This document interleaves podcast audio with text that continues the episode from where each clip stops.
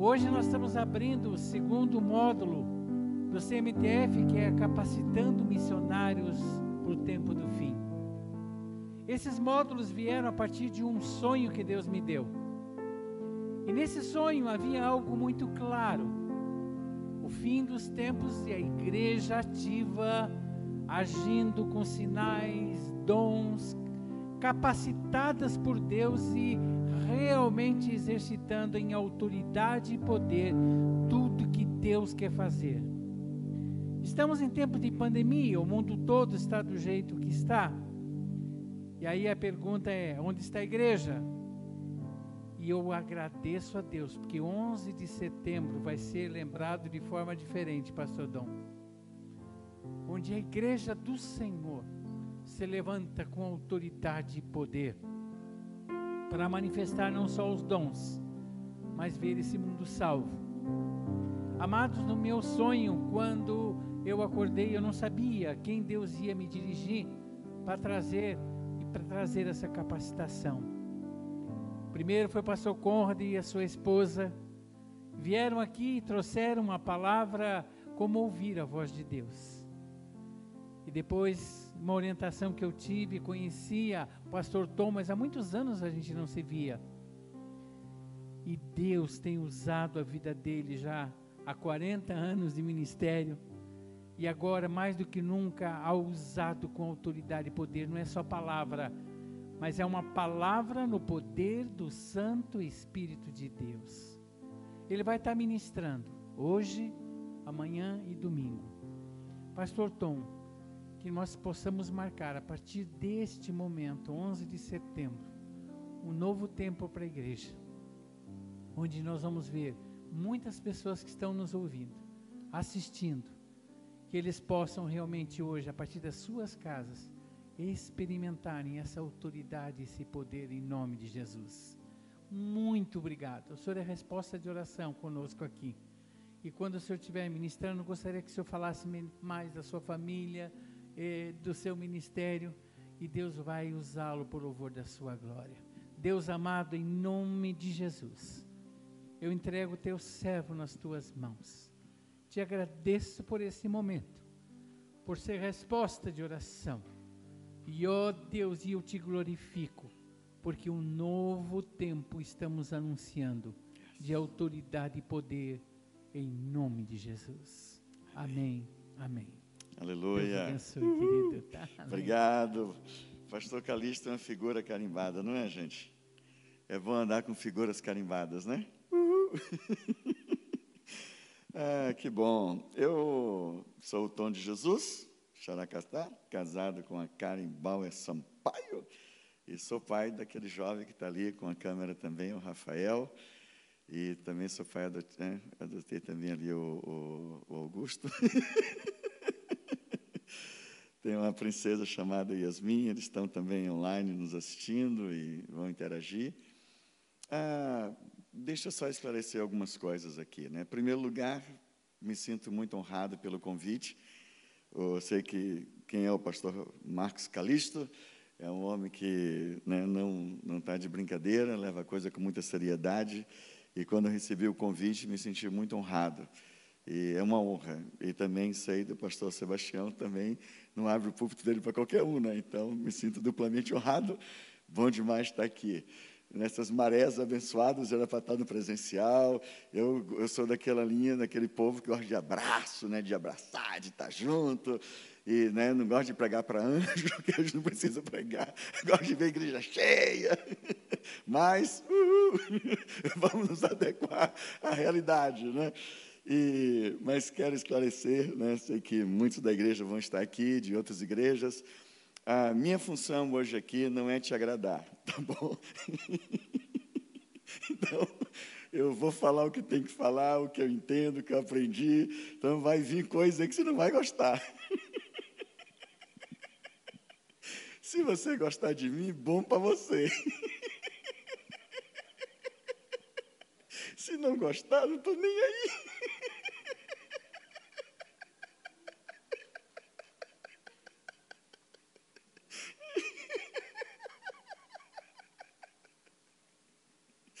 Minha identidade não está em ser aceito pelos homens. Minha identidade está em Cristo Jesus.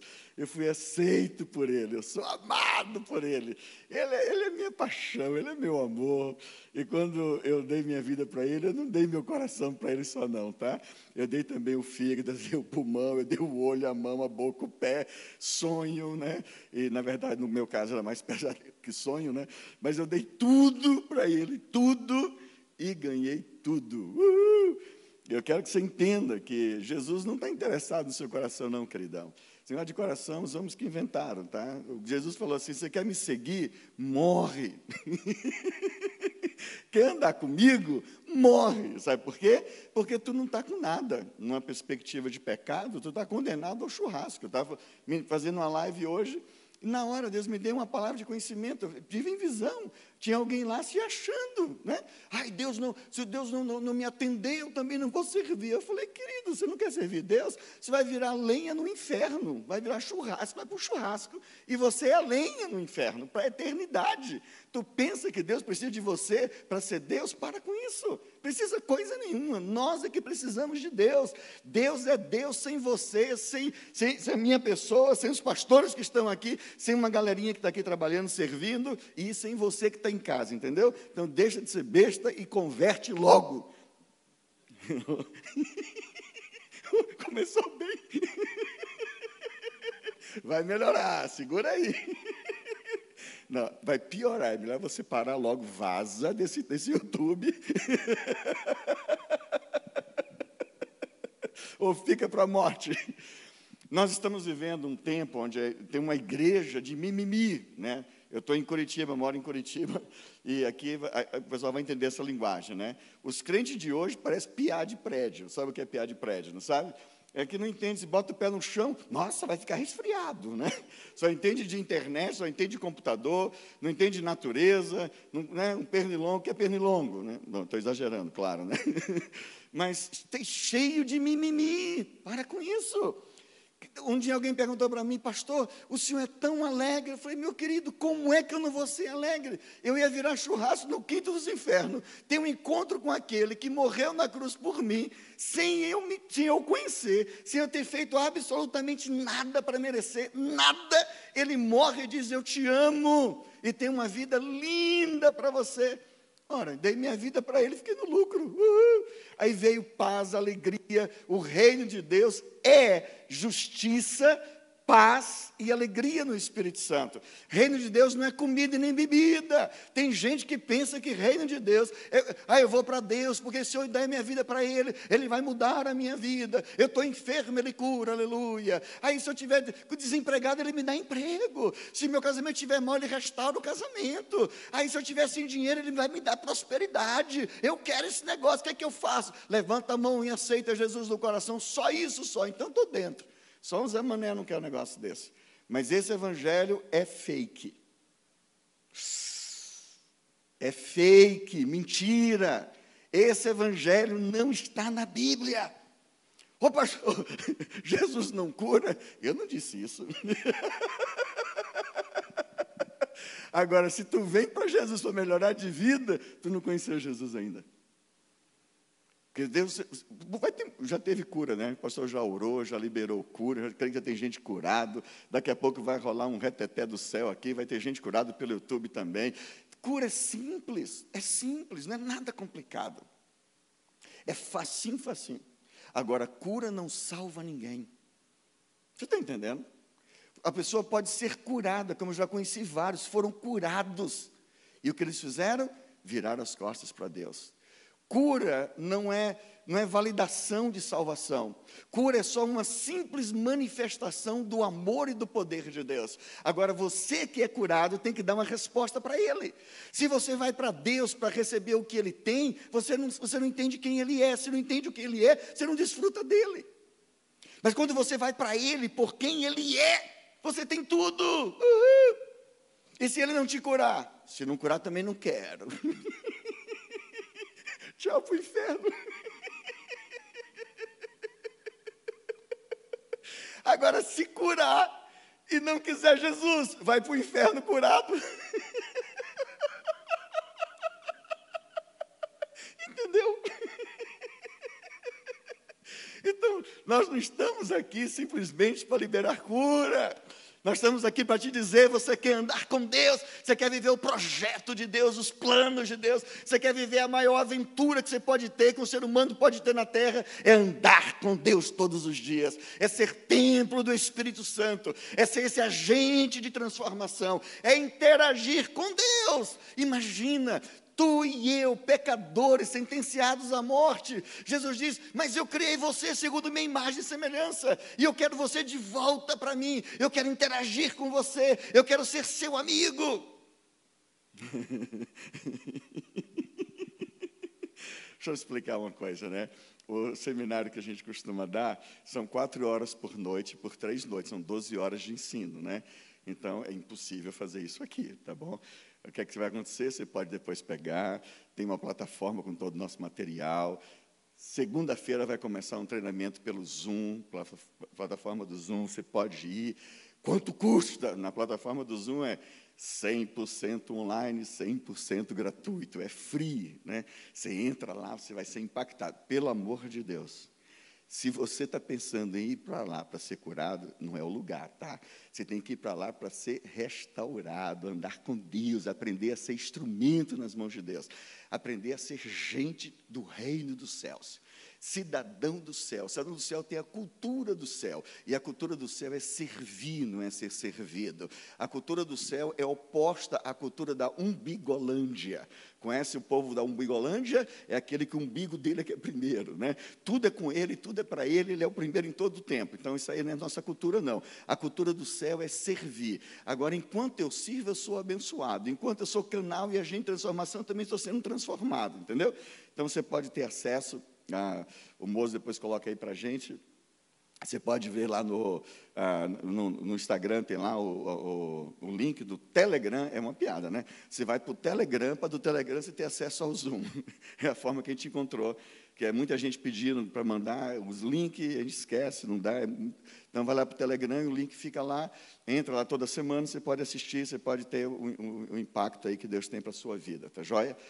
Mas eu quero te dizer que Sim, nós temos uma plataforma também do Eduz, que você tem um monte de aula lá. Tem um seminário com 35 aulas, né? O Rafinha coloca lá toda semana duas, três aulas, está subindo lá para as nuvens.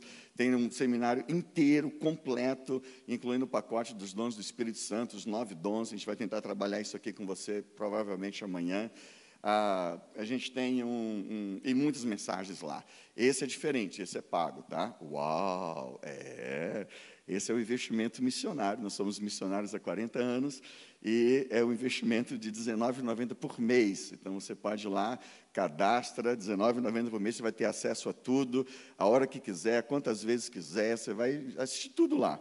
E, além disso, nós temos o que nós chamamos carinhosamente de aulão. Né? É para tirar dúvidas, que uma coisa é você ouvir e vai para a prática. Na prática, deu branco, gelou, esqueci, né? o que é que eu faço? Aí anota lá, manda a pergunta e a gente vai ajudar a te esclarecer. Próximo, sem este sábado, amanhã, é, hoje é sexta, né? É. Sem ser amanhã, no próximo sábado, a gente vai ter o nosso primeiro aulão para a galera que está lá no Eduz. Então, vai ser muito fera, pela plataforma do, do, do, do Zoom também. Então, vai ser muito legal e afiando as espadas, né? Aprendendo a, a, a, curar, a profetizar, a palavra de conhecimento, tudo isso vai no pacote, né? E é muito, muito gostoso. Mas eu quero que você entenda que quando Deus te criou, se você vai lá para o Éden, vamos ler Bíblia, né? Que eu estou na Igreja Batista. Só porque está na igreja, pastor, é que eu acabo surfando com Jesus, vou citando texto, esqueço de ler, então assim para ficar mais legal, né? Para depois me convidarem de novo. Eu passei uma, uma conferência numa igreja, eu levava minha Bíblia para o púlpito, não li nenhuma vez. É que acho que eu era mais novo, a memória era melhor com os textos bíblicos, né? Tudo decorado, ia soltando. Mas deixa eu tentar me né, ir aqui mais adequadamente. Romanos 8, 29, ele fala assim: Porquanto aos que de antemão conheceu, também os predestinou para serem conformes à imagem de seu filho, a fim de que ele seja o primogênito entre muitos irmãos. Quando ele se refere a ser a imagem e a semelhança do seu filho, se você vai para Gênesis, no capítulo 1, você vê a criação, e é fantástica essa criação, é lindo demais. Ele cria o homem segundo a sua imagem a sua semelhança. Você fala em casa aí, semelhança! Porque quando você diz isso, está dizendo, eu sou a imagem a semelhança de Deus. Uhul. Então não é qualquer um, não, é a imagem e semelhança de Deus, viu? Não é como aquele que né, o filho nasce, aí pergunta, olha a cara do pai. Aí pergunta para uma criança que é mais honesta, né? O que é que você acha? Tem cara de joelho. Mas é a imagem e semelhança de Deus. Uhul. Olha o que diz aqui no versículo 26, 1, 26 de Gênesis. Também disse Deus: Façamos o homem a nossa imagem, conforme a nossa semelhança. Tenha ele domínio sobre os peixes do mar, sobre as aves dos céus, sobre os animais domésticos e sobre toda a terra e sobre todos os répteis que rastejam pela terra. Criou Deus, pois, o homem à sua imagem, a imagem de Deus os criou, homem e mulher os criou. E Deus os abençoou, lhes disse: Sede fecundos, multiplicai-vos, enchei multiplicai-vos, enchei a terra e sujeitai-a. Dominai sobre os peixes do mar, sobre as aves do céu, sobre todo animal que rasteja pela terra. Ele, ele cria sua obra-prima, e agora ele passa a ter um relacionamento de amizade com eles. A Bíblia diz que na viração do dia, Deus ia bater papo com o homem e com a mulher. E aí, Adão, o que, que rolou? E aí, Eva, o que, que você descobriu hoje? O que está acontecendo? Contem as histórias, porque eles eram amigos. Deus nos criou para sermos amigos de Deus. E essa amizade foi, foi, quebrada por causa do pecado. Olha o que ele diz: ele, ele, ele mandou o homem e a mulher multiplicar e sujeitar a terra. Ele, ele mandou dominar sobre os animais, não mandou dominar um ao outro. Ele mandou o homem dominar a mulher ou a mulher dominar o homem. Para os homens, ele disse: você serve, então você não domina. Ninguém tem poder sobre o outro. Nós não fomos criados para isso. Nós fomos criados para dominar a natureza. Uhul. Um ao outro nós servimos. Tem alguns que se perderam nessa caminhada e estão tentando dominar, mas não se domina ninguém, se serve. Eu, nesse projeto aí de, de ministério, eu tive uma propriedade uma época, Deus mandou comprar, então organizamos, montamos uma estrutura de treinamento. E eu chamava alguns outros do mesmo ministério, de outras áreas, e eu ia, vim dar aula aqui para nós. Eles iam dar aula e eu dizia assim: agora você compartilha a visão que você tem do que Deus te falou e recruta os meus obreiros. Os caras diziam assim: cara, você é doido? Você quer que eu recrute os teus obreiros? Eu falei: claro. Pirou. Eu falei: não. Tu vai me fazer um grande favor. Ele, como assim? Porque se eles for te ouvir e for contigo, é porque o tempo dele acabou comigo. Já, o tempo para ficar comigo já acabou. Não tem por que ele estar aqui. Se ele ficar, vai me dar muito trabalho. Leva. Uhul.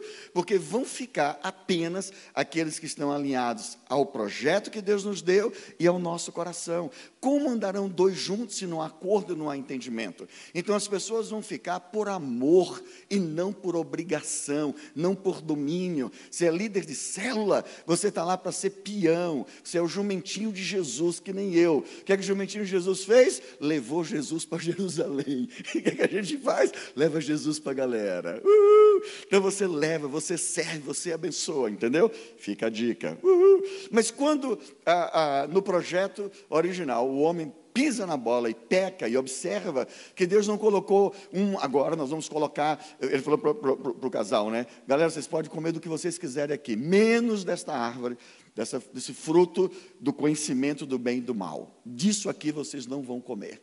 E Deus não colocou uma cerca de arame farpado, cerca elétrica. Alguém ri e fala assim, mas pastor, naquela época não tinha cerca elétrica. Legal.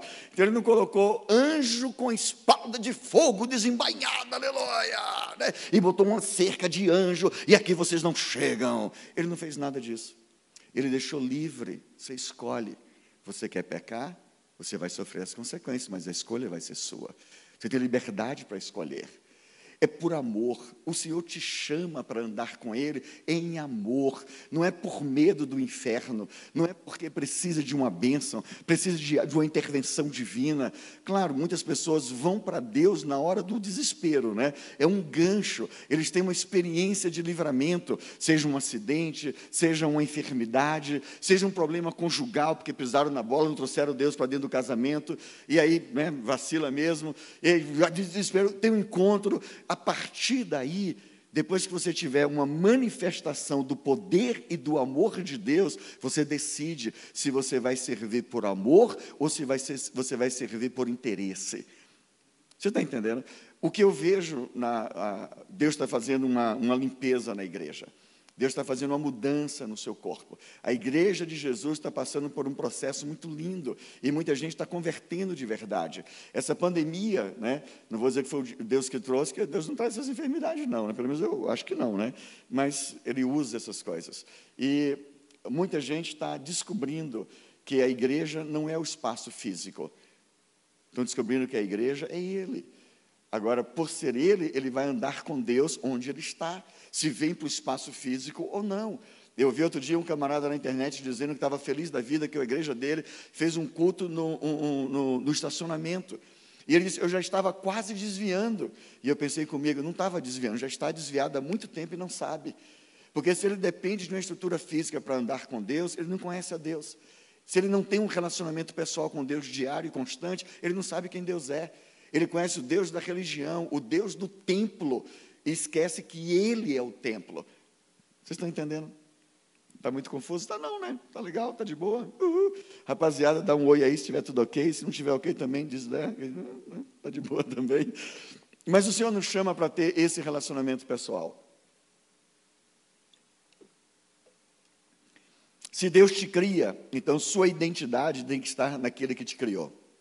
Se você é ideia de Deus, você não é um porcaria, você não é um qualquer, você não é um, um né, qualquer que seja o adjetivo que a família, a sociedade ou quem quer que seja tenha colocado você ou tenha te rotulado.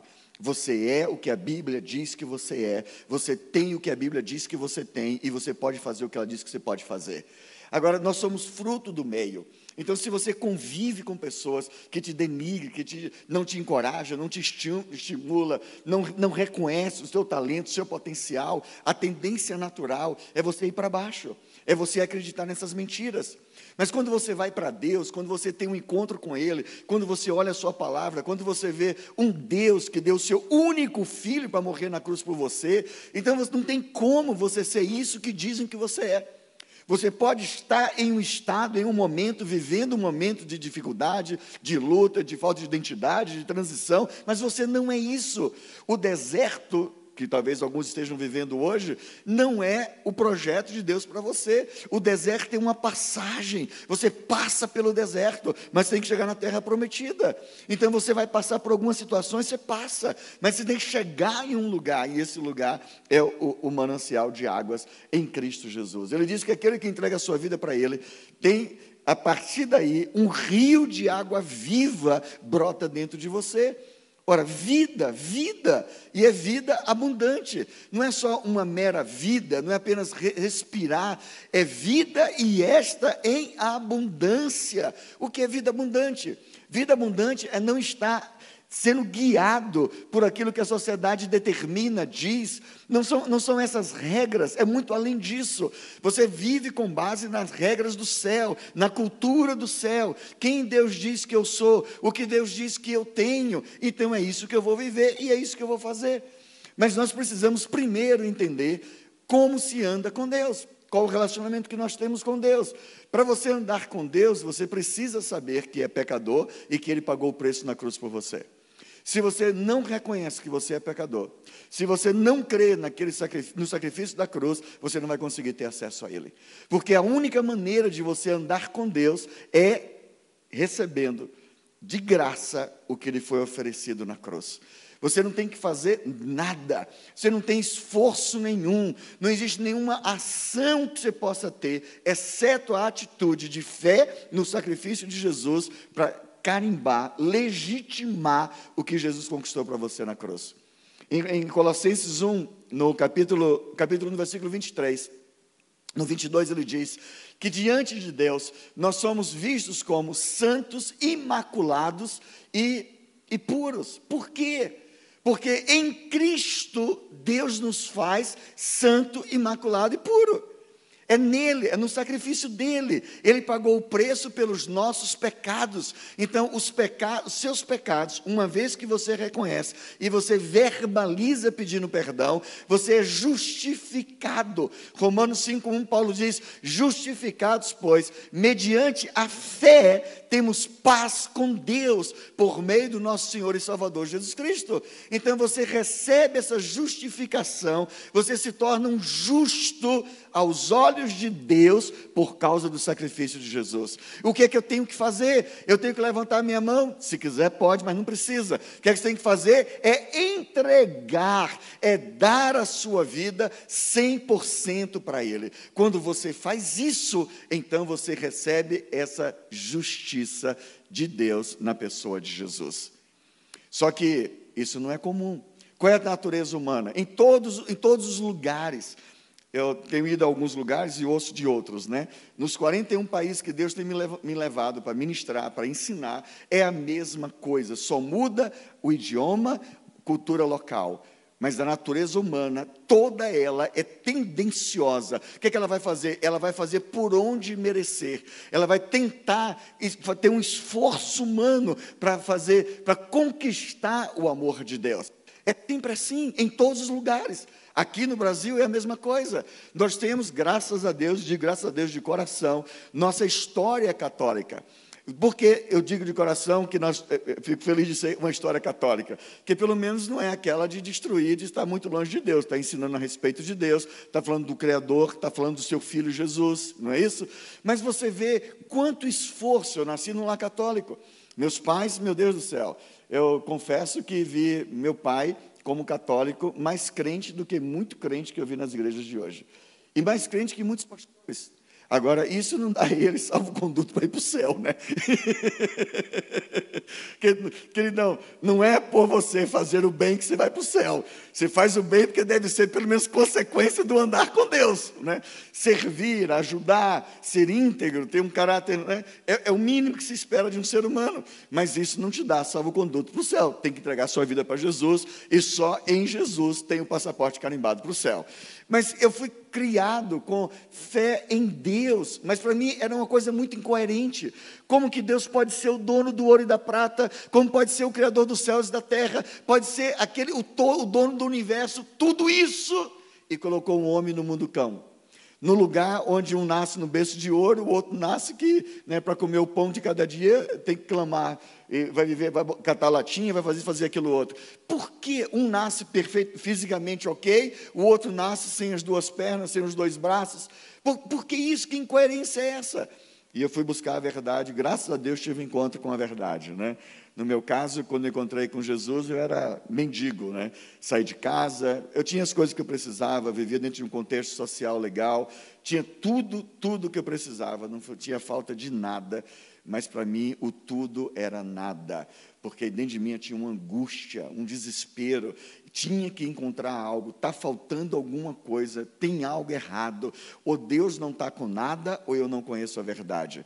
Me tornei hippie, andarilho, fui para as drogas e me meti num monte de filosofia, até um dia ganhar o Novo Testamento dos Gideões, ministério que eu tenho muita gratidão. Vocês devem conhecer aquele eh, Novo Testamento que era cinza, hoje é azulzinho, está aí nos hotéis, está em escolas, em motéis, etc.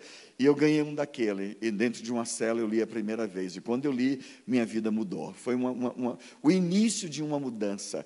Eu pirei, né? eu tinha tomado muitas drogas, LSDs, etc. E quando eu, eu leio o Novo Testamento, uma alegria tomou conta de mim tão grande que nenhuma droga podia comparar com aquela alegria. E eu falei para Deus, cara, teu livro é muito doido, se você me tirar daqui, eu sigo teu livro. O delegado abre a cela e disse, está livre. Uhul! E eu fiquei livre, xaracatá. Só que livre de uma cela, mas preso pelo pecado. E foi um processo até um dia chegar, em março de 1979, eu estou no Lar da Paz, Desafio Jovem Peniel, em Belo Horizonte, pastor Real Feitosa, e lá alguém me disse: bate um fio para o céu quando você não aguentar ficar sem droga. né? Para que não entenda essa gíria, bater fio para o céu é falar com Deus, né?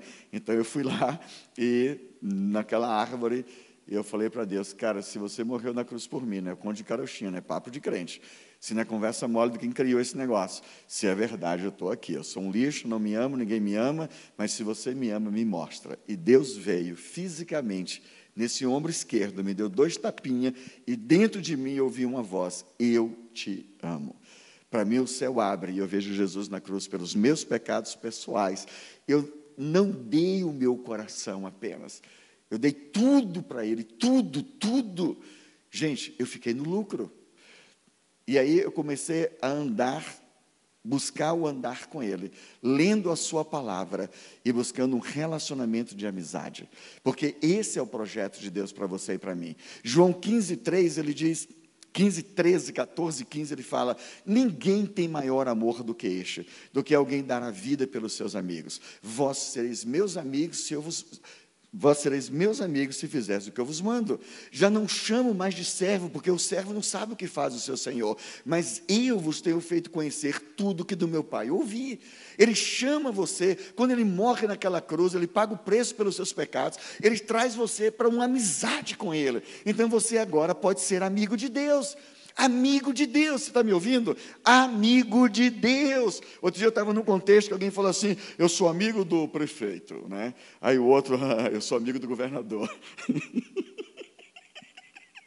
eu falei, vocês são muito bobos.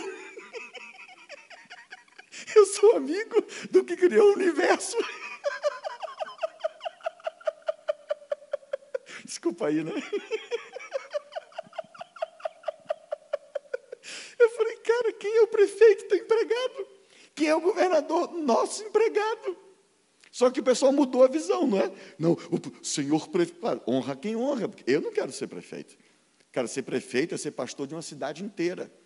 Pergunta para o pastor Sebastião se ele quer ser pastor da cidade de Curitiba. Você quer? Quer não.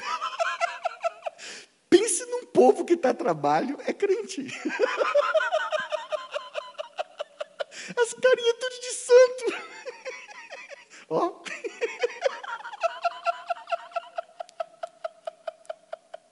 Dá trabalho que é uma beleza. Fala com o pastor Calixto. Ele liderava li, eh, missionários. Pergunta para ele como é liderar missionário. Eu liderava missionário, pastoreava missionário. O povo que dá trabalho. Né? Eu gosto muito do pastor José Maria Gontijo e a pastora Leia. Eles estão lá no, na Universidade da Família. Quando ele ia batizar, isso foi lá em Três Lagoas, Mato Grosso do Sul. Ele, ele ia batizar e dizia assim: Você veio para trabalhar ou para dar trabalho? Vamos esclarecer, né, amigo? então, eu, eu honro muito os prefeitos, os governadores, sento com esses caras, converso com eles. Não tem, ai, seu prefeito, cara, você veio governar para ser umbigo ou veio governar para servir? Você veio para servir o povo a você e sua família? É assim a nossa conversa, sempre foi. Nunca passei a mão na cabeça de ninguém. E todos se tornaram meus amigos, porque eu falo a verdade. Para você ver servir a comunidade, tem, ganhou um parceiro que a gente vai servir junto. Estou com um projeto assim, quais são os seus projetos? Tem uma rapaziada que pode somar com você. Porque é isso, é a visão de servir, entendeu? Mas você é amigo de Deus ou não? Como é que eu sei se eu sou amigo de Deus ou não? Atitude. Quando você chega na casa de um amigo, o que é que você faz? Você uh, fica todo cheio de etiqueta, cheio de coisa. Mas quando é amigo, amigo, amigo, amigo chega em qualquer hora, não é? Amigo chega, pode chegar meia-noite, dez da noite, pode chegar nove da manhã, cinco da manhã. É amigo, amigo chega na casa de boa. E na casa de pai, como é que chega?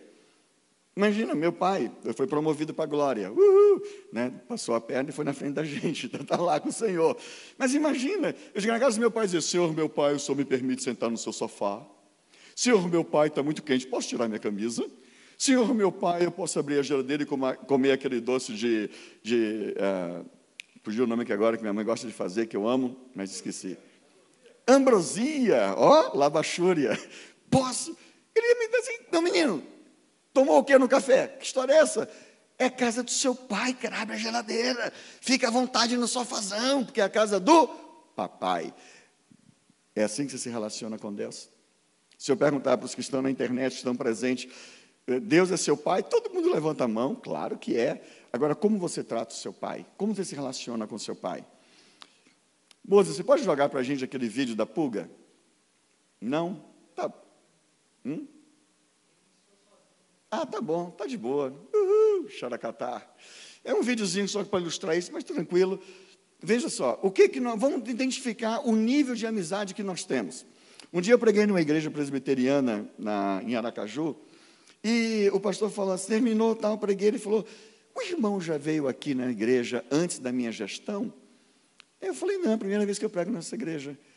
Eu falei, por quê? Mas o pastor estava tão à vontade. Eu falei, é porque eu não preguei na igreja presbiteriana. Não? Eu falei, não, eu preguei na igreja do meu pai. e na casa do meu pai, uhul, eu fico à vontade, com todo respeito e tal, né? Mas estou na casa do meu pai. E é assim que eu me sinto aqui, na casa do meu pai. Uhul. Como é o seu relacionamento com Deus? Tem alguns que vão orar, o que, que eles fazem? Amantíssimo Deus, soberano Pai, humildemente me chego à vossa presença, aleluia. Se você vai conversar com Deus e muda o tom de voz, cara, já prova que você não tem amizade, não tem intimidade. Esse jovem que está aqui da minha frente, ele tem 18 anos. Eu conheço esse cara desde o dia que nasceu, já conheci na barriga da mãe. Uhul. Já conversei com ele na barriga, dava beijo na barriguinha da mamãe e falou: aí, bonitão, xaracatá, o pai está empolgado com a sua vinda, brother. A gente vai curtir pra caramba e tal, né? E ele nasce, eu estou lá, lógico, né? E é meu amigo. Juntos nós já fomos em dez países, né, Rafa? Mas a gente já teve aventura, cara. A gente já teve perto da morte né? na Turquia. Quase os dois iam para o céu. Foi um barato. Nós já tivemos aventuras incríveis, cara. Ele é meu filho, meu amigo. Imagina o cara chegar para mim e dizer: Amantíssimo papai, humildemente chega à vossa presença. Ó, oh, querido papai, lindo, charmoso e careca. Humildemente eu te peço, libera cinquentão. eu vou dizer: Hello, o que é que houve com você, amigão? Não existe isso entre a gente. Ele chega a hora que ele quiser chegar, no momento que ele quiser chegar. Se eu estiver no chuveiro tomando banho, ele chega no banheiro e fala, pai, e pergunta o que ele quer perguntar. Você não, mas ele tem acesso. Porque ele é meu filho. Você está entendendo? Aí agora tem um bando de crentes que fala, Deus é meu pai. Sim, é seu pai. Como é que você conversa com ele? Aí, pastor, você está confundindo as coisas. Uma coisa é pai da terra, outra coisa é pai do céu. É verdade. Pai da terra é pior, do céu é melhor. Quem pai da terra é pecador, do céu não. Quer ver outra coisa que a gente identifica como falta de relacionamento, de amizade? É quando alguém vai orar, aí três pessoas vão orar, né? aí um ora, ora o segundo, aí o terceiro vai orar de mãos dadas e faz assim: Senhor, entrando na tua presença. Aí os dois, chegou agora, foi. Onde é que você estava quando a gente estava orando? Olha só a ideia, entrando na tua presença. Então, na cabeça desse crente, é que ele vai, ele vai chegar a Deus, quando ele, ele vai entrar na presença de Deus, quando ele começa a orar.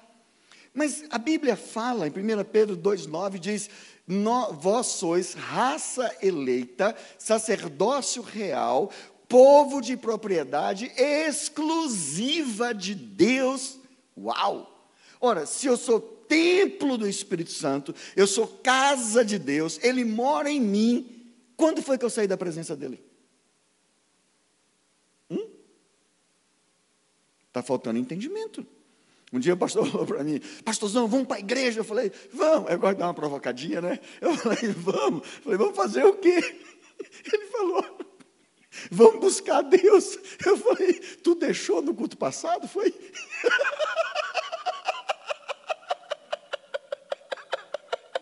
Gente, ei, ei, bichinho, ficou no culto passado sozinho. Vamos buscar.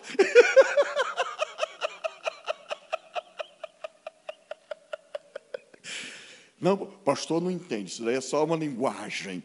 Uma linguagem que dá as direções, ou que te ensina, que te leva a ter atitudes, onde você só vai estar na presença de Deus quando você for para a igreja. Então, fora do templo, você não está na presença dele. Se não está na presença dele, você não age como tal, não cura enfermo, não manifesta o poder de Deus, não abençoa pessoas, não conversa com ele constantemente. Por quê? Porque você não está na presença, a presença é no templo. Entendeu? A pegadinha de Satanás? Como assim de Satanás? É do diabo essa mentalidade. Ou tu acha que veio de Deus? Foi o Espírito Santo que trouxe essa linguagem. Isso é coisa que o diabo bota na igreja para os crentes começar a agir como aqueles que não têm. Vou buscar, vamos lá. Eu gosto desse, disso, né? Nós estamos ainda em pandemia, né? E né, não sei quantos de vocês começaram a comer pizza, né? Ou já comi e começaram a comer mais, né? Mas digamos que está em casa, né? E vamos assistir um filme e comer uma pizza. Aí você liga para a pizzaria, faz o pedido, né? Junto com a família, em concordância, né? Todo mundo ficar feliz. E você pergunta, quanto tempo fica pronto? Aí a pessoa, em uma hora e meia. Que isso? Uma hora? Não, você está bombando o negócio aqui. A pizza é boa, vai levar uma hora e meia para entregar. E se eu for buscar? Bom, se você vier buscar, uns 25 minutos. O que é que você faz? Vou buscar. Uhul. Quando der assim, uns 20 minutos, já vai. Né? Para chegar lá, já sai do forno quentinho para chegar em casa. Aí você foi, trouxe a pizza do mundo. É, a pizza chegou, xaracatá. Aí coloca ali, vai todo mundo comer. Quando está todo mundo comendo, né, você diz, gente, com licença que eu vou na pizzaria. Fazer o quê? Vou buscar a pizza. Ô, ô pai, o pedaço da pizza que o senhor comeu, tinha o quê? O senhor vai buscar o que já tem aqui? Tem coerência isso? Sim ou não? Interage comigo. Vamos lá. Oi, vocês estão aqui presentes. Sim ou não? Tem coerência? Não. Por quê? Hello, a pizza está na mesa. É a mesma coisa quando você diz, vou buscar Deus na igreja. Ele não está em você? Se ele está em você, o que, é que você tem que fazer? E aí, Senhor, o que é que vai rolar hoje? Hã? E aí? Você pode até fazer assim, ó. E aí, Senhor, o que é que vai rolar? O que é que você quer fazer hoje? Uhum. Você começa a conversar com ele. Quando você tira essa mentalidade religiosa distorcida da presença de Deus e começa a entender que Ele está em você, Ele mora dentro de você, você é o templo do Espírito Santo, você começa a interagir. Aí você vai entrar em uma outra dimensão, que é a dimensão que Jesus pagou o preço para você entrar, que é de relacionamento, amizade, como consequência, instrumentalidade. Por que, que os crentes ficam, pastor, ora por mim, ora por mim, ora por mim, ora por mim? Por que, que tu não ora por tu? Por que, que não chama o cônjuge em casa? Bonitão, ora por mim. O, lindona, ora por mim. Filhos, orem por mim. Por que um não ora pelo outro? Não, porque eu não tenho um dom de cura. Me dá a canelinha para ganhar um chute. Calma, tranquilo, de boa. Vamos, vamos chegar lá já já. Por que, que a gente cura enfermo? Porque Ele está em mim. Quando a mulher samaritana, Jesus traz uma palavra de conhecimento para ela e fala sobre os, o marido dela que ela tinha não era o que tem não é dele, não é dela, né? E os outros também não era. E ela reconhece que ele é o Messias, é um profeta. E aí ela pergunta: nós samaritanos adoramos, dizemos que devemos adorar naquele monte, vocês judeus naquele outro. Qual dos dois está certo? Nenhum dos dois. Os verdadeiros adoradores o adorarão em espírito e em verdade. O que é adorar em espírito e em verdade, irmãos? É uma coisa muito simples. É você saber quem você é. Só que o grande problema é que as, os crentes, ou as pessoas de um modo geral, elas não sabem quem elas são. Elas continuam no esforço para agradar a Deus. Eu vou ler muito Bíblia essa semana. Se eu ler muito Bíblia e orar e jejuar, Deus vai me usar, aleluia. Quer ver um jargão antibíblico? Já ouviu falar muito oração, muito poder? Quem já ouviu isso? Muita oração, muito poder. Gente, espera aí. Descruza o braço. Faz assim para mim. Ah, legal. Você também faz assim para mim. Legal. Vocês dois fazem assim para mim.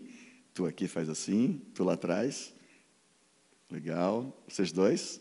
Aqui, vocês aqui, faz assim. Aqui, está todo mundo vivo, né? Não me deixa sozinho, não, tá bom? Interage comigo. Senão eu vou achar que você está missa, corpo presente, espírito ausente, tá bom? Então, já que tu está aqui, legal, tu tem que trabalhar comigo, tá bom? Não me larga na mão, não. Nossa, pastor, eu podia dormir sem essa, né? Mas interage. o pessoal da internet está de boa, está interagindo. Ó, tá, tá, tá, os comentários ali, está interagindo. Então não me deixa na mão, não, tá? Não, vai para casa.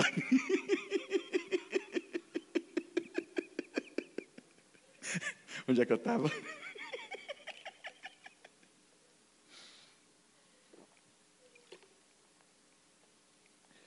Opa.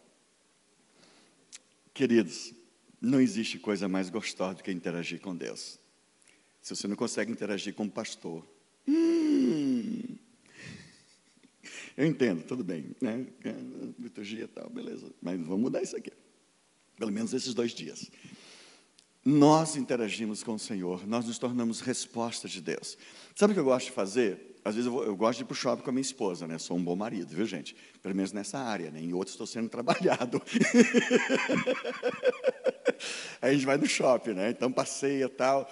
E mulher tem uma unção em shopping que eu não entendo, né? Parece que elas são vitaminadas quando chegam no shopping que elas conseguem passar três, quatro, cinco horas no shopping, duas horas lá, andando, não compra nada, né? graças a Deus, mas vi um monte de coisa. Para nós já é mais complicado, né? Então, o que, é que eu gosto de fazer? Às vezes eu, eu encontro naquele shopping que ama os maridos, né? um shopping mais né?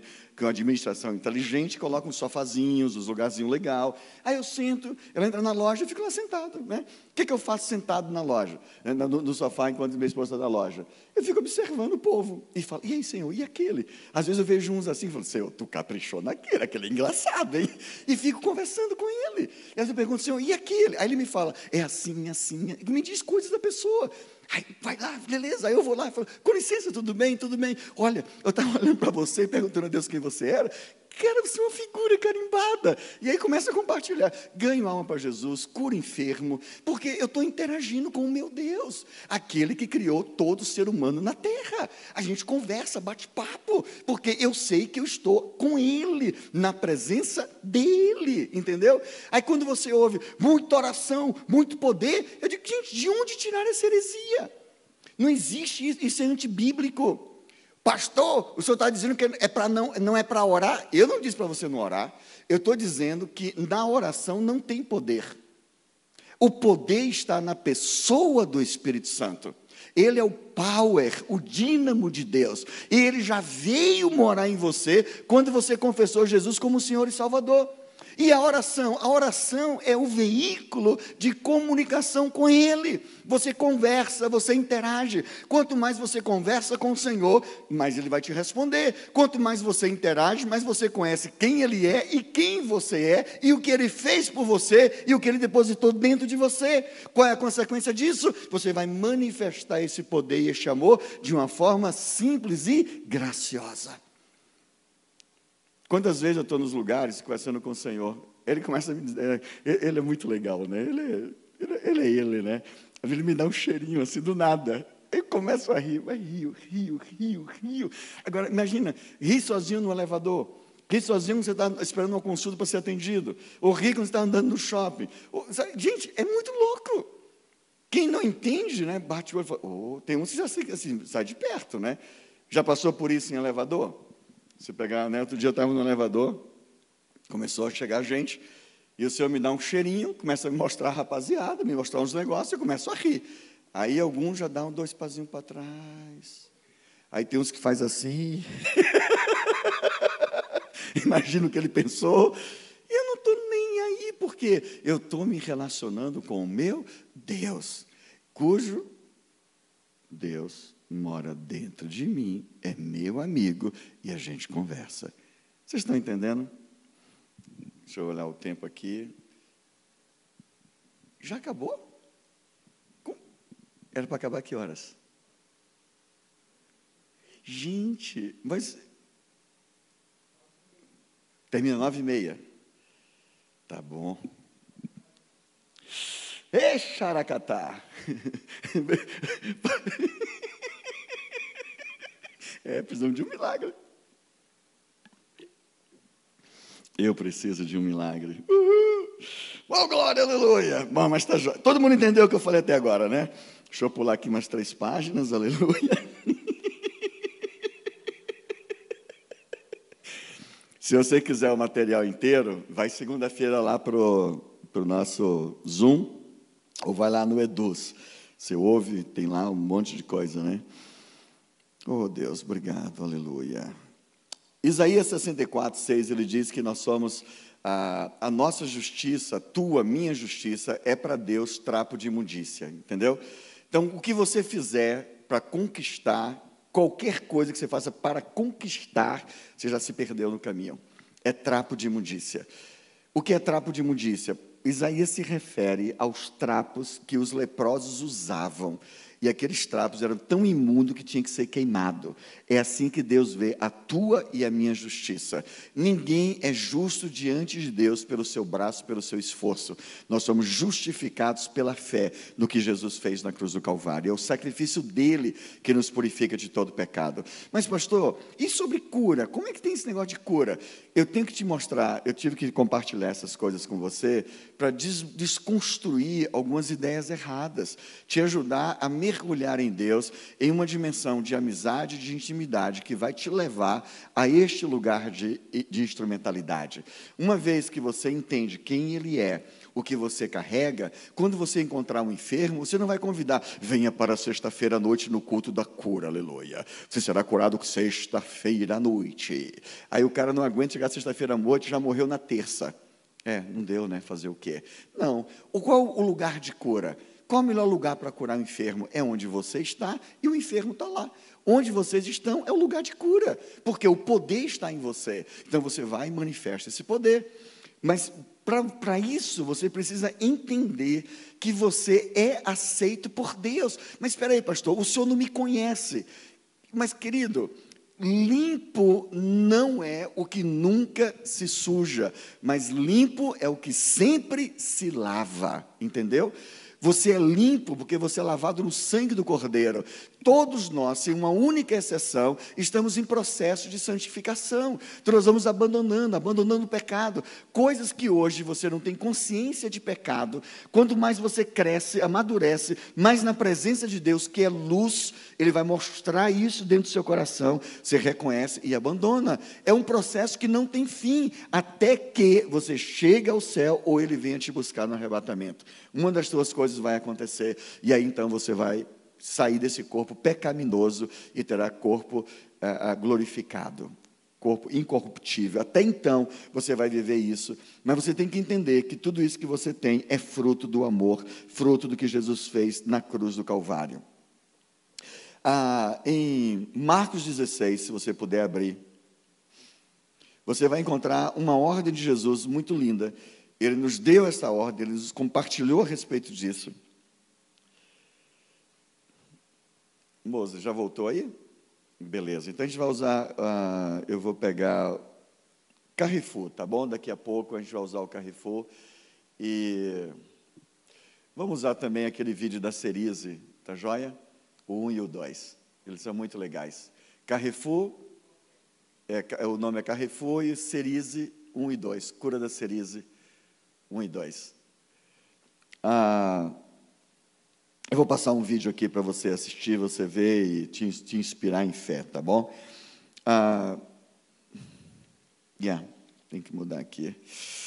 Glória a Deus, aleluia. Hum, Marcos 16, ele fala assim, versículo 14: Finalmente apareceu Jesus aos onze, quando estavam à mesa e censurou-lhes a incredulidade e dureza de coração, porque não deram crédito aos que o tinham visto já ressuscitado. E disse-lhes: Ide por todo o mundo e pregai o evangelho a toda criatura. Quem crê e for batizado será salvo. Quem, porém, não crê será condenado. Estes sinais hão de acompanhar, ou estes sinais seguirão os que creem. Em meu nome expelirão demônios, falarão novas línguas, pegarão em serpentes, e se alguma coisa mortífera beberem, não lhes fará mal. Se impuserem as mãos sobre os enfermos, eles ficarão curados. As pessoas têm essa mentalidade de, olha, eu quem cura é quem tem o dom de cura. Amanhã nós vamos trabalhar sobre os, os nove dons do Espírito Santo. Quando o Espírito Santo vem morar dentro de você, primeiro, o Espírito Santo é ou não o detentor dos nove dons? Sim ou não? Vamos lá. Quem está presente, quem está na missa? Sim ou não? Sim. Ora, se ele é o detentor dos nove dons, quando ele veio morar em você, ele trouxe os nove dons. Amanhã você não pode perder para não achar que eu estou falando heresia, tá? eu tenho os nove dons do Espírito Santo, eu uso os nove dons do Espírito Santo. Os dons são apenas, apenas ferramenta de trabalho, querida. Só uma ferramenta. Não tem nada de assim, uau! Os nove, nenhum vai ser útil no céu. Os nove dons foram dados para você usar aqui na terra. Eles são uma ferramenta para dois, dois pontos específicos: edificar o corpo, encorajar, inspirar e salvar vidas. É para isso que serve, é para essas duas coisas que servem os dons do Espírito Santo. É claro que tem muita gente que usa, ou já usou, ou está usando para se autopromover, para glória humana, bandeira ministerial. Cada um faz o que quer problema deles. Mas, biblicamente, os dons têm duas finalidades. Primeiro é utilidade, e a utilidade é: se é um crente, edifica a sua fé, inspira, se é um descrente, levá-lo a conhecer o Senhor. E para mim, os dois, de todos os nove, dois dons fera que eu amo para ganhar almas para Jesus é o dom de cura e palavra de conhecimento. São fortes demais. E eu vou compartilhar testemunhos aqui a respeito disso. Cura Querido, ele disse: Estes sinais seguem o que crê. Vamos lá, quem está presente aqui? Quem crê? Ok? Aleluia. Não precisa levantar a mão agora. Mas ele diz: Estes sinais seguem os que creem. Os sinais te seguem? Aí alguém fala: Não. Então quem está mentindo, você ou a Bíblia? Como assim? Ora, ele diz: Estes sinais seguem os que creem. Aí você diz: Eu creio, mas os sinais não estão te seguindo. Então quem está mentindo? Me chamou de mentiroso. tá bom, é uma questão de entendimento. É que eu não creio assim, ok? Nós vamos ajudar a crer como tem que ser crer, da forma que tem que crer, tá? Ora, se ele disse que esses sinais seguem os que creem, então estes sinais têm que me seguir, porque eu creio. O que, é que eu fiz com Deus? Quando eu descobri, esses negócios, eu falei para Deus, o Senhor não tem acepção de pessoas. Eu creio e eu não estou vendo sinal na minha vida. Então agora vai ter que ter, xaracatá, que eu quero esse negócio. E aí Deus começou a trabalhar na minha vida, porque eu quero os sinais. Porque eu quero os dons. Aí eu fui sendo questionado pelo Espírito Santo. Eu achei que na minha grande humildade eu queria para glorificar a Deus. Mas Deus conhecia esse grande, humilde servo de Deus, né? Um dia de madrugada, eu lá conversando com ele, eu sou da madrugada, eu gosto da madrugada, não porque não tem poder na madrugada, não porque a fila é menor na madrugada, né? Tem gente que fala, de madrugada é melhor, por quê? Porque a fila é pequena, para tu que tem fila, eu não tenho fila, eu sou o primeirão, tenho atendimento VIP, eu não é xaracatá, sou filho, uhul. mas, né, estou lá na mesma, aí o senhor falou assim comigo, não é, eu falei, é para glorificar teu nome. E aí eu falei, me mostra. Ele mostrou que tá, a intenção do meu coração era que todos soubessem que Deus estava me abençoando. Porque naquele contexto em que eu estava, os dons eram evidência da bênção de Deus na vida de alguém. Ou seja, troféu de santidade. Naquele contexto era assim. E eu tomei um choque, falei, não quero mais nada. Se eu trata no meu coração, muda, meu, muda esse coração errado aqui. E deixei de pedir dom e comecei a trabalhar no caráter. Deus faz algo na minha vida. E um dia ele foi trabalhando e de repente começou a vir para fora todos os nove dons, porque eles se tornaram necessários. Dons é como uma ferramenta. Um, um carpinteiro. Já viu um carpinteiro pegar uma, uma, uma serra para bater prego? Já viu um carpinteiro pegar um martelo para serrar uma madeira? Não. Cada um, cada dono, na sua necessidade, na sua funcionalidade. Então, ele foi criado para quê? Para suprir uma necessidade. Hoje nós vamos trabalhar a cura.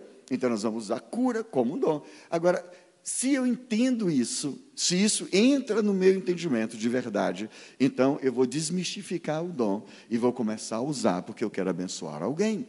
Outro dia, eu conto muito essa história, porque eu, eu curto, eu gosto dela, né? Ah, eu estou no, no, Miami, Era a minha última noite em Miami. Botei o GPS para me levar para o Walmart, que era a última noite, as comprinhas de última hora a lá o Walmart. Aí coloquei, o GPS se perdeu, me levou para o McDonald's. Chego no Mac, eu estava com fome, a gente já toma, vigia um pouquinho com relação a Mac na nossa cidade, mas também não sou xiita, né? de vez em quando a gente, né, um Maczinho vai bem. Aí eu fui lá no Mac, pedi meu sanduíche, quando eu sento eu vejo duas muletas. Quando eu vi as muletas, eu falei, hum, muleta me chama atenção, bengala me chama atenção, gente mancando me chama atenção, é, tipóia me chama atenção. Então, quando eu bato o olho, eu digo, opa, senhor, e aí, o que está rolando, né? Ele é meu amigo, a gente conversa, eu falo, ele me responde, que a gente tem amizade. Então, se tem amizade, você ouve, né?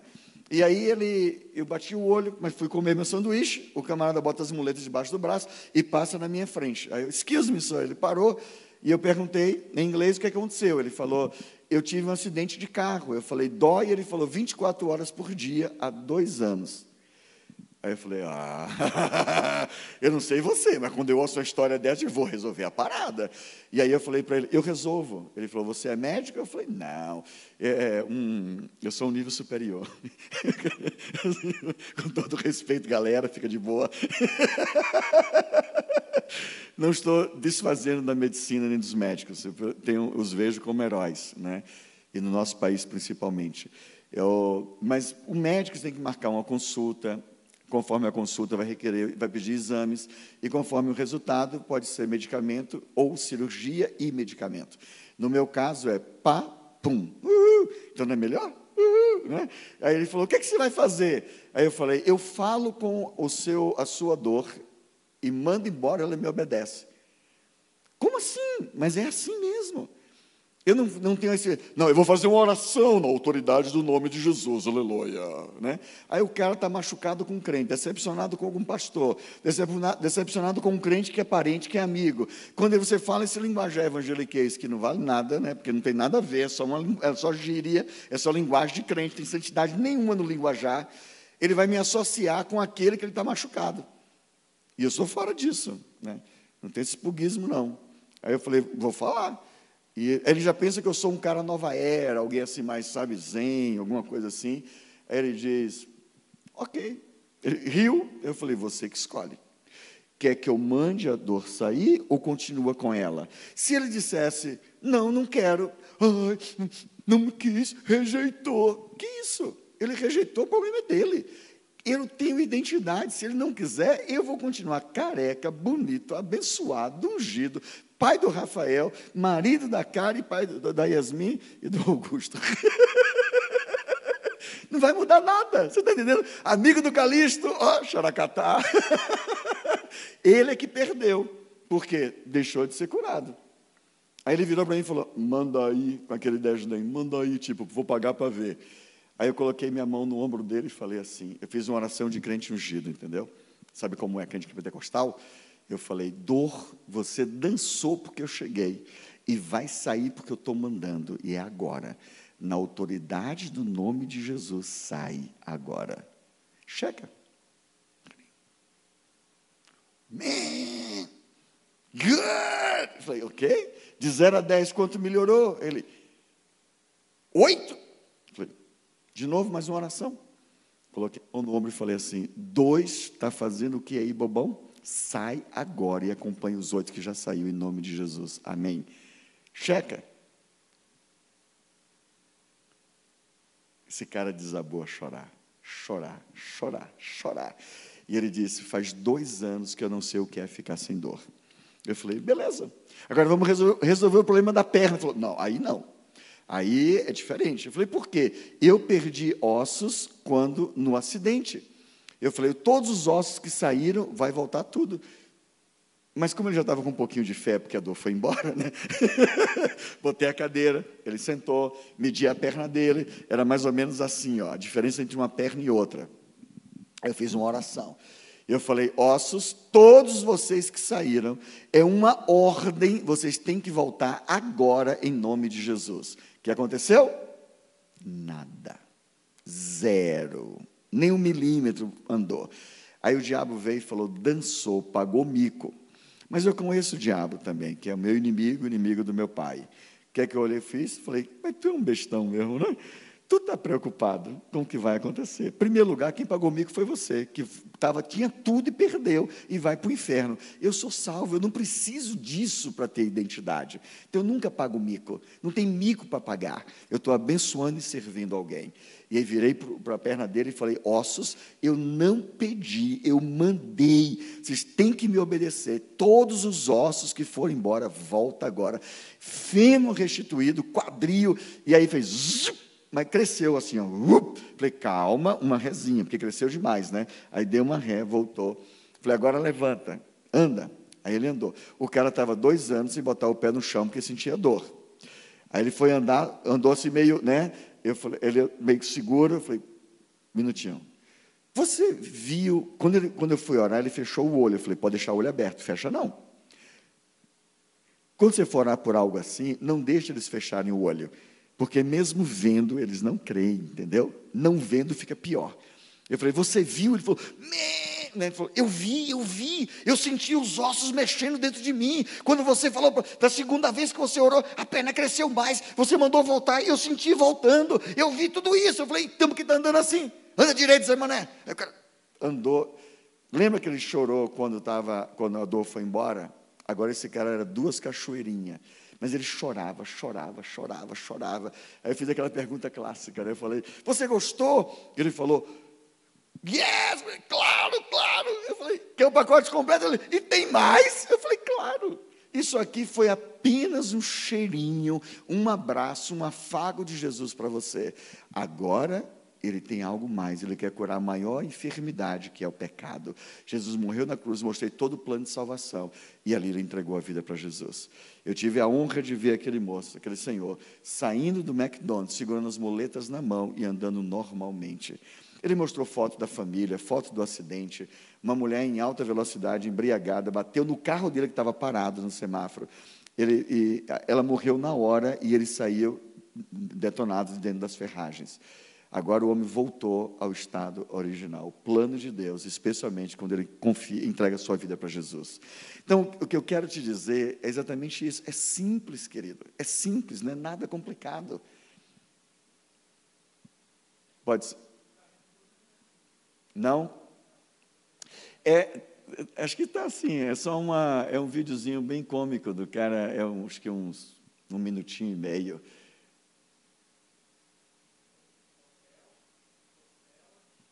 Costela.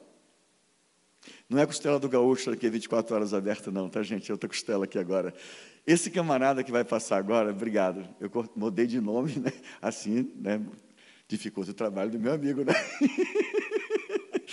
Esse, só pausa aqui para nós, mas esse que você vai assistir agora, eu estou no Carrefour com o William e a, e a Gabi, que inclusive fazer um, um, uma live com eles na quarta-feira que vem. Eles têm uma, a gente estava lá comprando algumas coisas no Carrefour e eu fui agradecer. Umas meninas tinham um quiosque de café pelo trabalho delas. Eu costumo fazer isso, é uma forma de evangelizar e tal. E ela disse, elas disseram: Nós estamos bem, mas este rapaz tem problema. Ele tinha quebrado a costela, ele não podia rir, ele não podia é, é, né, fazer movimentos, etc. Aí eu fui lá e falei: Cara, eu resolvo. Você, a cena que você vai assistir agora infelizmente, eles não gravaram o início, que era, foi muito legal. Eles, ah, mas o cara foi curado instantaneamente. Ele pulou da cadeira e aí você vai assistir um pouquinho. Solta. Doendo.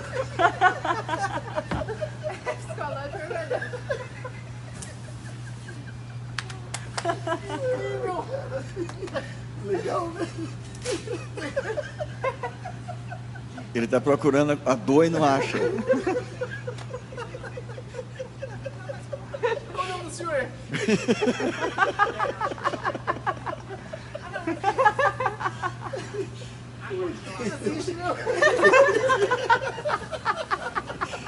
Mesmo tocando, pegando, ele não está acreditando no que ele está experimentando. Caramba! Não vai achar mais nada. Já, ela não só pulou, como ela calcificou. Credo. Ali, Credo. Obrigado. Isso, velho, essa é uma expressão do homem. nesse contexto aí, tem quatro vídeos, na verdade, mas vou passar só um. Claro, isso é horrível. Acabou. Isso só mostra como você é precioso. Isso é o amor de Deus para você. Obrigado. O que eu fiz foi só liberar. Tá joia. O que Jesus conquistou na cruz. Obrigado, moço. Coloca pra gente da Cerise, por favor.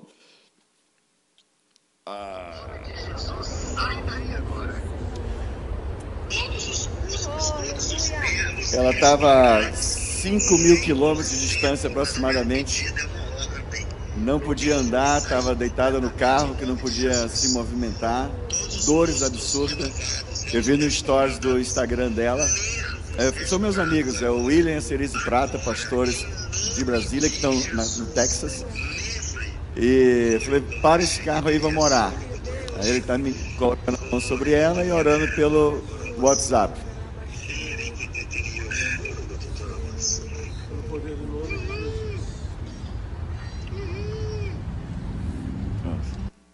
Mais um, próximo. A alegria de uma pessoa que foi curada. Como é que é, mãe? Alegria da mulher curada no meio do mercado. Olha, gente! Olha isso! Meu Deus do céu! É, meu Deus. Meu Deus, que sofrimento que isso foi tirado de mim! Deus me deu uma mulher nova, Tô. Ai, meu Deus, obrigada! Mas é a mesma, pra eternidade. O que é isso? Poder de Deus. Como isso pode acontecer? Você tem autoridade para curar enfermo. Como é que a gente cura o enfermo? Algumas pessoas vão orar, o que elas fazem? Coloca a mão sobre o enfermo e diz: Senhor, primeiro começa assim, Pai, muito obrigado por essa noite, obrigado por esse dia, e começa a fazer uma ladainha, né? Como se fosse introduzir para chegar à presença de Deus, para ter o favor de curar. Tira a ladainha fora, tudo que você quer é curar, então vai de cima, vai direto para o ponto, vai direto e ora. Não precisa criar nada. Mas, pastor, é no seco? Se você tem um, um rio de água viva dentro de você, está seco porque quer, né? Já tem um rio, é para estar encharcado, é ou não é? Agora, você decreta, você delega, você, você não delega, você ordena. Ele já delegou a você a autoridade. Ele te deu autoridade para curar o enfermo. Então, você não pede para Deus curar, é você quem cura. Então, as pessoas vão orar, é muito comum eles orarem assim: Senhor, faz, Senhor, põe a tua mão, Senhor, Senhor. Ele não mandou você pedir para ele, ele disse que você tem autoridade. Ele deu a você autoridade, então você tem que usar a autoridade que ele te deu. Você não devolve para ele, você toma posse do que ele te entregou e você o representa na terra e usa essa autoridade mandando a enfermidade embora. Então, quando a gente vai orar, né, você não faz uma oração orando para Deus. Ele falou, cara, você já tem autoridade, vai lá e manda. Então você chega e diz: Eu ordeno, eu mando em nome de Jesus. Quando você ora e cura, quem curou? Você ou Jesus? Vamos lá, você ou Jesus? Quem curou? Todo mundo diz Jesus, mas não é Jesus quem cura. Uma pausa. Tirou uma foto do seu rosto. Com máscara não dá, né? Quem cura é você no nome de Jesus. Olha a diferença. Eu pedi para ele fazer ou eu, man, eu mandar no nome dele. É, há uma diferença gigante dentro disso, queridos. Porque quando você pede, você está saindo, tirando o corpo fora e só sendo o intermediador do negócio. Agora, quando você sabe quem você é, a autoridade que ele deu a você, você tem autoridade para curar, então você chega e você manda no nome dele. Sem ele você não faz nada. Então, é Jesus, é eu em Jesus. Eu curo no nome de Jesus, mas eu assumo a responsabilidade e a tarefa que ele me deu, eu assumo ela e não devolvo para ele. Pode parecer bonito, humilde. Ai, Jesus quem cura. Essa é uma humildade, humildade, falsa, uma humildade que Jesus não quer, queridão. Eu já sei quem você é, então eu te dei autor, eu morri por você, eu coloquei o meu espírito dentro de você, o dom está dentro de você. Use esse negócio. Agora me glorifica usando isso, estando ligado em mim. Não, pastor, pode ser muita soberba, queridão. Se você tem identidade, você não vai tomar isso para você. Porque sem ele, tu não está com nada. Tu é lenha de fogueira no inferno, entendeu? Sem Jesus, tu está perdido. Sem mim, nada podeis fazer. João 15. Agora, você manda, você ordena, você tem autoridade para fazer isso. Nosso tempo está curto, então vamos ter que partir agora para a cura, né? Tem alguma pergunta, gente? Tem alguma pergunta dentro disso que a gente está falando aqui agora, os presenciais? Tudo tranquilo? Tá bom. Vocês estão muito.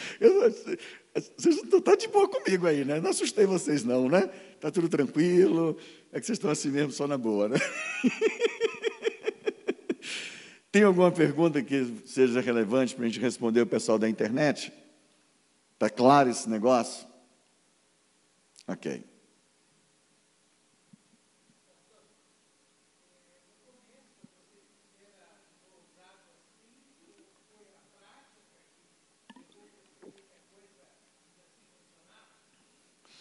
Obrigado, pastorzão. A pergunta é se eu já fui sempre ousado assim ou se a prática me levou a essa ousadia. Eu era o amarelão encarnado.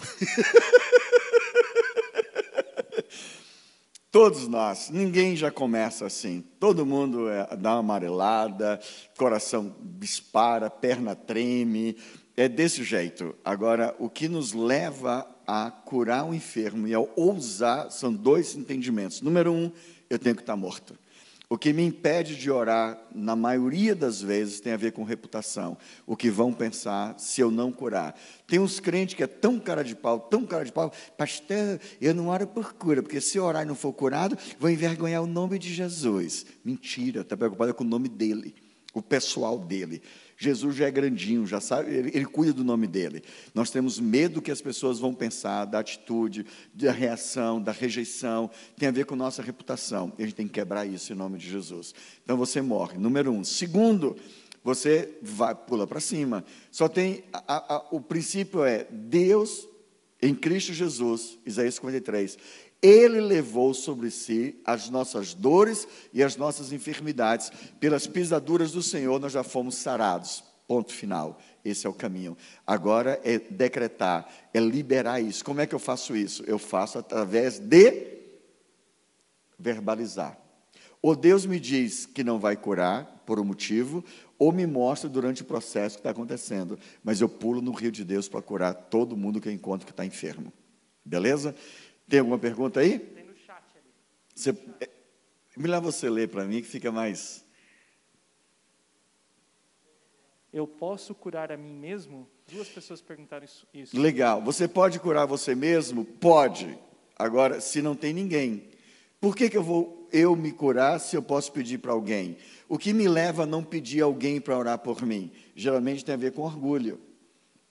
Gente, não tenho tempo para falar sobre esse assunto agora, mas orgulho está no coração de todo ser humano. Todo ser humano já vem com DNA de orgulho.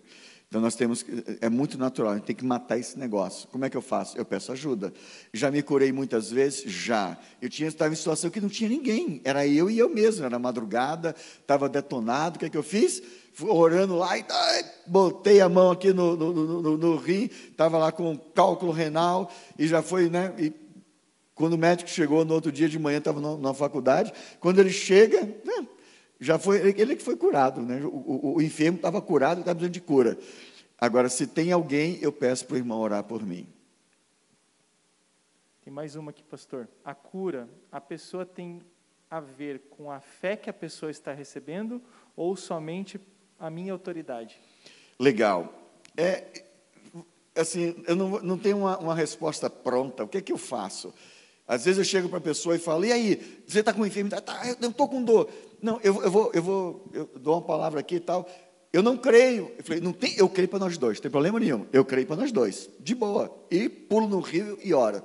E tem uns que a pessoa está com mais fé do que eu. A gente tem que entender a diferença entre fé fé na palavra e fé emocional. O que é fé emocional?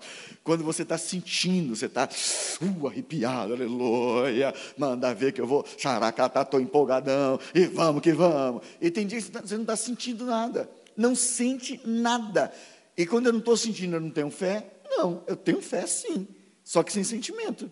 Porque a fé é mais do que um sentimento, é crer na palavra. Se eu sinto ou não sinto, a palavra diz que se eu impuser as mãos sobre os enfermos, eles serão curados. Então eu imponho minha mão e oro sem o sentimento, mas ordenando. Só na, na ação de, de impor minha mão para orar por alguém, eu já estou evidenciando fé com atitude, sem sentimento, sem emoção. O justo vive pela fé que não tem a ver com emoção, com sentimento. Então eu creio na palavra, ela diz que se puser as mãos é curado, eu vou para curar. Agora, particularmente, ui, eu vejo muito mais milagres na rua do que na igreja. Por quê? Eu gosto de curar descrente. Pastor, tem preconceito com crente? Eu digo, mesmo, tu já vai para o céu, cara, relaxa.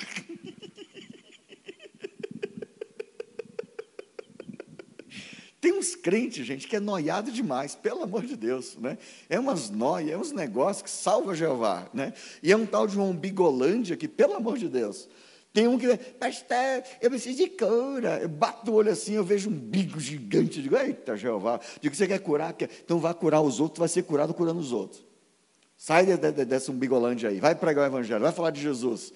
Por quê? Porque vivemos muito naquele. Deus é quase um garçom. Senhor, uma bênção de cura? Pois não, meu servo. Que isso? Né? Já está alegre, está feliz, pode ser curado? Pode, mas. Vai lá. Acabou? A rapaziada está pronta aí no, no, no, no YouTube para curar enfermo, não está? Como é que está a interação? A moçada entrou, está todo mundo aí? Temos 204 pessoas agora ao vivo aqui no canal da igreja e mais 20 25 ali no, no, no seu. Legal. No pessoal da, da igreja, tem uma rapaziada que já fez o seminário, tem uma moçada que já caminha aí, né? Tem. Beleza. O que, é que a gente vai fazer agora? Ah, o que eu faço normalmente nessa hora, no nosso treinamento presencial, era né, espalhar aqui a galera e quem está precisando de cura ia levantar a mão, quem não precisava ia impor as mãos sobre essa pessoa e as curas iam acontecer aqui dentro da igreja agora, nesse exato momento. Quando eu dou o treinamento pela internet, que, é na, no, que eu faço no Zoom, o Zoom nos permite ter salas, dividir em salas. Então, a gente divide né, em 50 salas, a galera entra lá, e aí o pessoal das salas ora uns pelos outros e as coisas começam a acontecer. Eu dou espaço para isso. É assim que a gente faz no treinamento. Aqui, não, com o, o, o YouTube, não dá para a gente ter uma interação muito, muito próxima com essa rapaziada. Então, o que eu vou fazer? Eu vou orar agora, mas eu vou pedir, diga. Só tem mais uma pergunta. Se enfermo pode curar? Claro. A unção de cura ou o dom não está na saúde, está na pessoa do Espírito Santo, tá? Então, eu posso, ser, como enfermo, curar? Claro que pode vai curando, vai liberando. E eu? depois tu é, é tua vez. Mas é que eu, se eu estou enfermo, eu não tenho autoridade para curar. Então a autoridade da cura está na saúde, não está no Espírito Santo. Mas por que, que você, por que então que eu vou curar se ele não me curou? Não sei. Checa com ele que é que você não foi curado. Às vezes eu estou enfermo, eu estou curando o povo. Eu tive uma cólica renal, né? Estava em Campo Grande, na igreja do Pastor Dinho. Meu Deus, o negócio estava feio. Eu tomei lá uns medicamentos, né? Buscopom composto, que se toma na hora desses negócios. Eu fiz um, eu, eu cronometrei o horário para eu tomar num horário que faria efeito quando eu estivesse na igreja. Não sei quando eu tiver o cálculo renal, mas é uma dor absurda. E assim eu fiz, e dei todo o seminário curando enfermo, só que eu errei a dose no sábado, e quando chegou a noite, eu estava. Os últimos, era aquelas, né, aquela dor absurda, mas estava orando pelo povo, curando. Terminou tudo. Aí eu falei, Dia, me leva para o hospital. Cheguei lá, os caras me internaram, morfina, só saí de lá na segunda-feira. Na terça-feira que eu saí de lá, depois da cirurgia, e extraí a pedra. Mas e daí? Por que Jesus não me curou? Ele já me curou inúmeras vezes de cálculo renal. tive vários, de incidência para cálculo, eu tive vários cálculos. Teve uma pedra que saiu que eu nem sabia que tinha. Eu só, sabia, só soube que tinha quando no, no, no banheiro, no vaso, eu vi o ploct, quando eu olhei, uma pedra. Não, não tive dor nenhuma, saiu sem dor, e outras saiu com areia, outras foi com cirurgia, e por aí vai. E eu estou amando Jesus e servindo a Ele. Amém? Vamos orar agora? Aqui presencialmente, tem alguém precisando de cura? Levanta a mão quem está precisando de cura. Um. Cadê? Dois, três, quatro. Fica de pé vocês que vão precisar de cura. Desses que estão, desses quatro aqui, alguém tem problema de coluna? Não.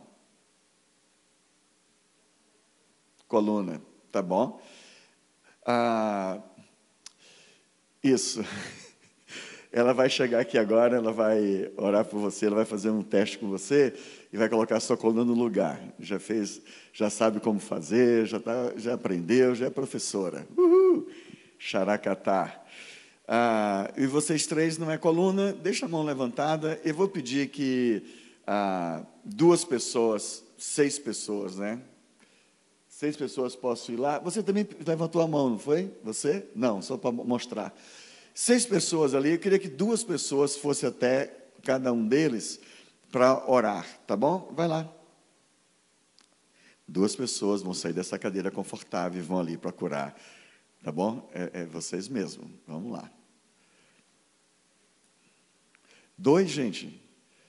Eu acho que a pandemia deixou o pessoal lento, viu? Tô, muita lentidão. Tu está sentada por quê, menina? Está fazendo o que sentada aí? Quer ficar só olhando? Vai trabalhar, mulher. Sobe ali, vai. Vai lá. É dois por um. Pode ser quatro, não tem problema não. ok. Legal. Ali só tem um com o Augusto, vai mais um ali. Tá bom. Vocês duas, o moço já sei o que é. Vocês têm dor ou é algo que não tem nenhum, não, não tem dor? Você tem dor? Está sentindo dor? Legal. Eu, eu, acho legal, assim, com dor, porque a gente vai ter evidência da cura, entendeu? Os que não têm dor vão checar depois, né? Mas vai lá. Eu vou fazer essa oração agora com vocês. Vocês vão repetir junto comigo. E vocês que estão aí na, no, na internet vão fazer a mesma coisa, tá bom?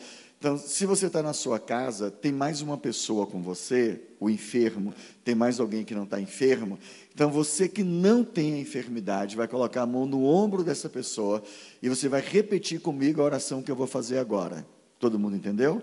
Então, toda essa galera, agora, por favor, coloca a mão no ombro dessa pessoa e você vai orar junto comigo. Você vai repetir o que eu vou, vou orar agora. Ah, Ok. Isso aí. Deixa eu tomar uma água aqui. Vamos lá. A igreja pode repetir junto comigo, tá bom? Vamos ajudar esses irmãos aqui. Fala assim: enfermidade. Você é ilegal. Você não tem autoridade no corpo do meu irmão. O meu Jesus já te levou na cruz do Calvário e pelas pisaduras dele, meu irmão ou irmã já foi sarado. Agora, é uma ordem, sai em nome de Jesus. Você não pode me resistir, mas eu te resisto, eu te ordeno e você me obedece. Sai agora, em nome de Jesus. Amém. Agora checa, no seu caso que tinha dor, de 0 a 10, quanto melhorou?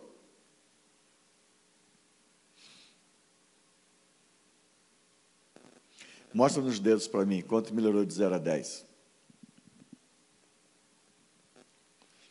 Melhorou 2? É isso? Legal. Agora põe a mão sobre ela, vocês ali e fala assim comigo: oito está fazendo o que aí? Você não pode me resistir, mas eu te resisto e eu te ordeno: sai agora. É uma ordem, em nome de Jesus. Amém. Checa de novo e diz para a gente de 0 a 10 como é que está. Aqui, como é que você está? Zerou tudo? Está feliz? Faz uhul! Xaracatá! E aí, como é que está? Não faz assim que eu não vou entender. Faz a para de 0 a 10, quanto que melhorou depois da segunda oração? Era 2, e agora? 3. De novo, põe a mão sobre ela e fala assim: você que está em casa faz a mesma coisa, pergunta para a pessoa de 0 a 10 quanto melhorou, Aí ela vai dizer se melhorou dois, três, cinco, um que for. O que faltar, você manda embora. Não pergunta assim, tem gente que fala assim, quanto melhorou? Ainda dói cinco. Eu digo, ai, tá coquinho. Ainda dói cinco? Não, já, já melhorou cinco. Tu estava com dez, agora melhorou cinco, entendeu? Tem uma atitude positiva. Você recebeu bênção de Deus. Melhorou cinco, então reaja com gratidão. Nos cinco você já foi curado. E aí põe os outros cinco para correr, ou o que seja, tá bom? No seu caso, melhorou três, não é isso? Então vai lá. Mas olha, melhorou três! Entendeu? Né? Melhorou três. Ah, olha o chute na canela. Cadê a gratidão? Estava com dez. Era para sofrer com dez. Já melhorou três, entendeu? A gente reage. Essa atitude, gente, é uma atitude que a gente tem que ter como cristão. Você deu um espirro, agradeça pelo espirro que você está vivo, morto não espirra. Vamos lá. Fala aí junto com elas, fala aí. Melhorou três. Sete, sai agora. Você não pode me resistir, mas eu te resisto e eu te ordeno. Sai agora em nome de Jesus. Checa de novo. Respira fundo. Dá um cheirinho em Jesus. I love you. Diz para a gente agora. Nove. Falta um. Agora vocês duas sabem o que fazer já, não já? Já aprendeu? Bota um para correr aí, vai. Tem mais uns vídeos para a gente ver, mas vai ficar para amanhã, tá bom? Tá de bom tamanho para hoje. Ah, como é que está aí o chat? O que, é que o pessoal está falando? Alguma pergunta, alguma situação? Pastorzão vai chegando perto de mim para eu te entregar o microfone. ah, uau! Meu Deus. Queria terminar na hora, tudo direitinho. Não quero ir além.